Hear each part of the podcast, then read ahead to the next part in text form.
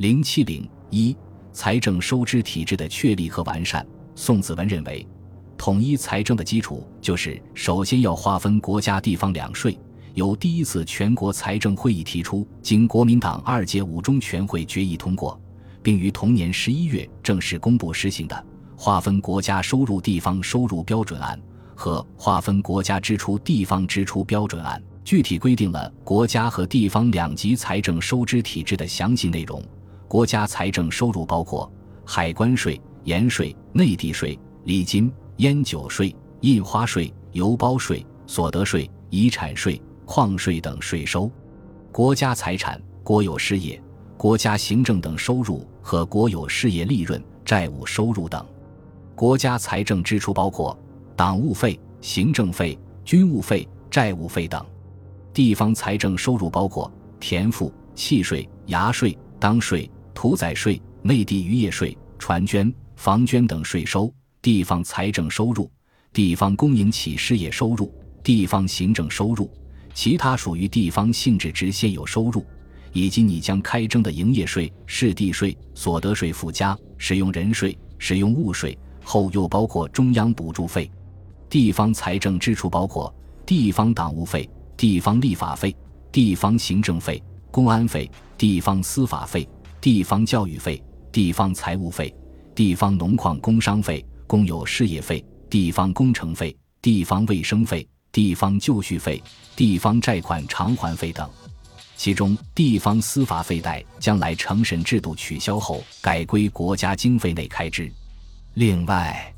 以上各款原无军费开支，但实际上少数省份尚有一项军费负担，或直接拨充当地军队粮饷，或分任携款以及军费。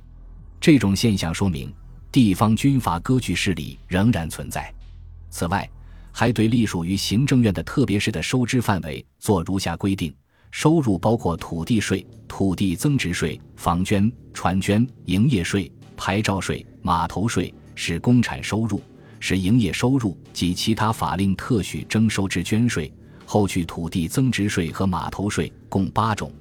是支出与省同。此次划分。对县财政尚无明确规定。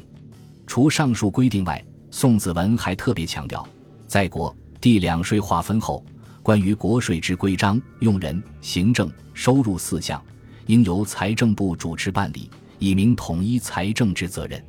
如果财政部没有制定全国统一国税收入及其他规章的权利，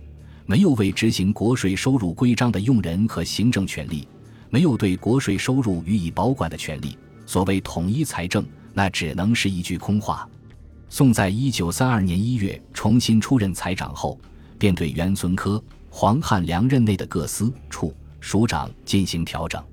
调整后的情况为：关务署署长张福运、盐务署署长钱卷奎、赋税司司长贾世义、公债司司长钟衍庆、国库司司长李觉、会计司司长朱中道。烟酒税处处长程书度，印花税处处长李调生，禁烟处处长邹敏初，没有特税处处长林子峰，又设秘书处，由邹林为秘书长，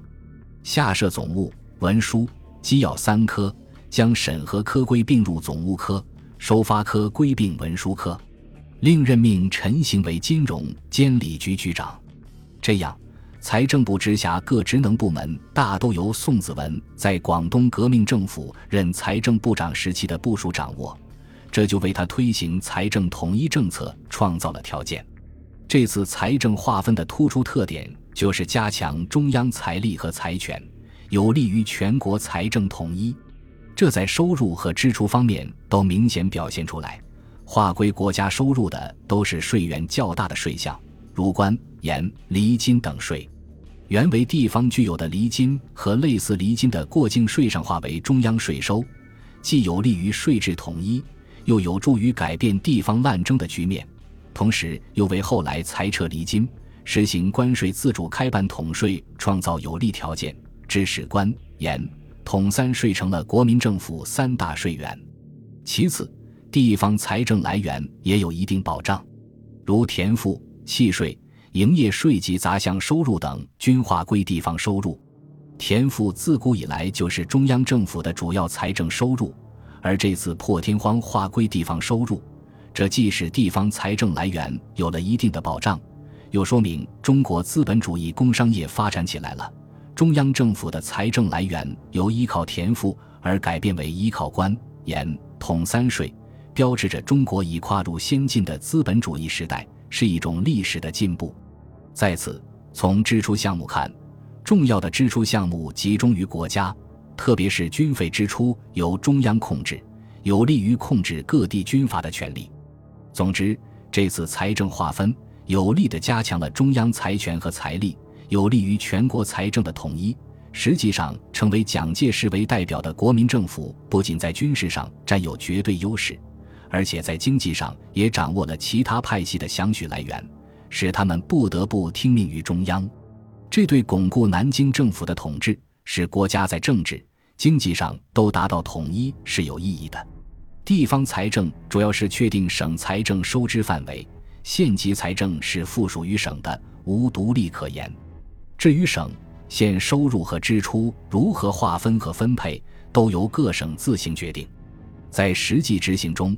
大多数省份未给县级财政划定收支范围，少数省份即使划给县级一部分收入，也是微乎其微。县当时作为一级行政机构，但没有明确的财政来源，就是县级财政极不稳定。为了筹措县级行政经费和应付上级各项任务，县级财政往往越权征税，如开征各种附加税、杂捐，甚至乱摊派，结果使得县级财政特别混乱，苛捐杂税越增越多，人民负担日益加重。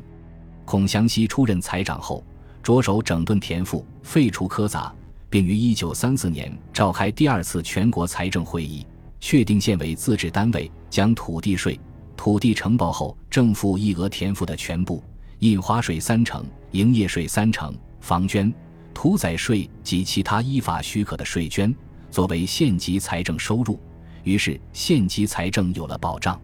一九三五年度各省市县财政预算相继成立。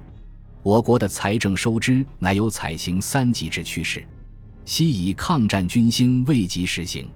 虽然县级财政的收支范围有渐趋明确的可能，但由于财政来源中有依法许可的税捐一项，这就为县级财政滥征税捐大开方便之门，对堵塞县级财政滥征滥摊派的措施仍然不利。